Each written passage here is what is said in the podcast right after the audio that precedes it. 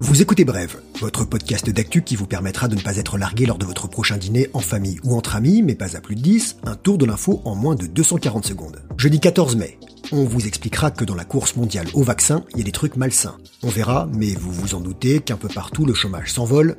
Pour des impôts plus justes, faites confiance à l'intelligence artificielle. Enfin, nous ferons le tour des petits musées pour votre premier week-end déconfiné. Une menace a été détectée. America First. Les Américains servis les premiers si le labo français Sanofi découvre un vaccin contre le Covid-19. C'est ce qu'a déclaré son directeur général, Paul Hudson. À travers un partenariat, ils partagent le risque des recherches, donc nos cousins d'Amérique ont droit aux plus grosses précommandes. En gros, ils ont payé pour voir, pour l'avoir, inacceptable, scandale, le gouvernement français pas content.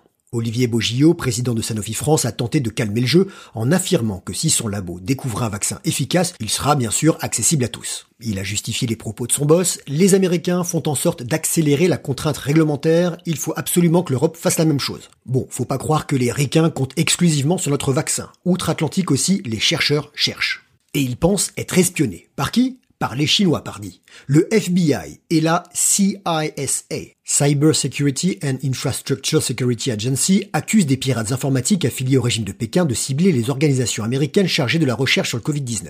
Pas d'espions en costard infiltrés, mais peut-être bien des étudiants qui travaillent dans des instituts universitaires et des labos publics. Bien sûr, la Chine dément. Gilead, labo pharma américain qui n'a aucun rapport avec le nom de la République dans la série The Handmaid's Tale, a lui aussi été cyberattaqué. Du moins, on a tenté et ce serait l'Iran qui s'y serait essayé. Comme quoi les pirates informatiques du monde entier télétravaillent également comme des forcenés.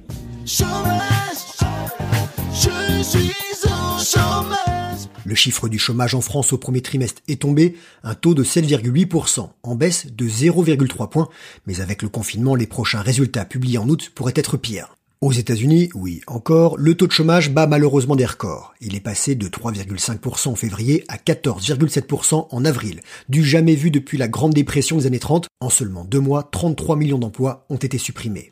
Tous les secteurs sont impactés, mais particulièrement celui des loisirs et de l'hôtellerie-restauration. L'administration Trump et le Congrès ont débloqué au total 669 milliards de dollars de prêts pour les petites et moyennes entreprises afin de les aider à payer les salaires de leurs employés. Les droits au chômage ont également été temporairement étendus à des personnes qui ne pouvaient pas auparavant y prétendre, comme les travailleurs indépendants. Le PIB des États-Unis a reculé de 4,8% au premier trimestre, la baisse la plus importante depuis fin 2008, époque où le pays s'enfonçait dans la crise économique.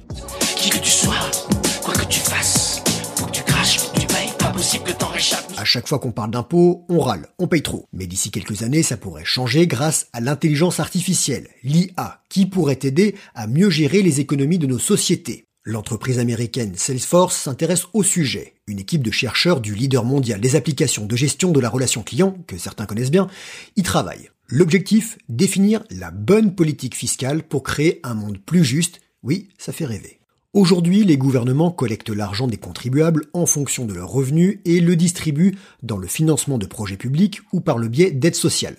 Juste. Mais ça n'empêche pas les dérives et le creusement des inégalités. Donc pas juste. Mais on pourrait y arriver grâce à la puissance des calculs, simulations et modélisations de l'IA, qui pour le moment ne comprend pas toutes les complexités du monde réel. Pour l'heure, le modèle intelligence artificielle serait 16% plus juste que le modèle actuel. C'est un bon début.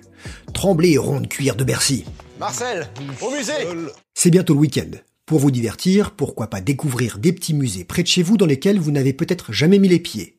Ils ont droit de rouvrir, à la différence des grands comme le Louvre ou le Mucem qui doivent patienter. Petite sélection non exhaustive. Le musée de l'image à Épinal dans les Vosges, avec jusqu'à fin septembre l'expo Lou qui es-tu, histoire de faire flipper les enfants passage comme des images. Le musée de l'illusion à Paris dans le premier arrondissement, mais n'oubliez pas votre boîte de doliprane, vous risquez d'avoir mal au crâne.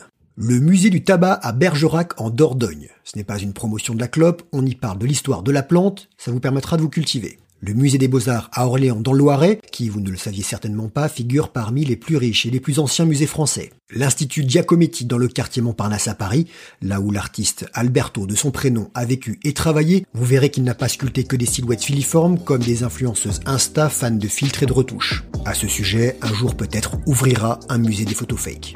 Voilà, c'était bref, merci de votre fidélité, on se retrouve demain, même podcast, même heure. Suivez-nous sur les réseaux sociaux, parlez-en autour de vous, car l'info, ça se partage.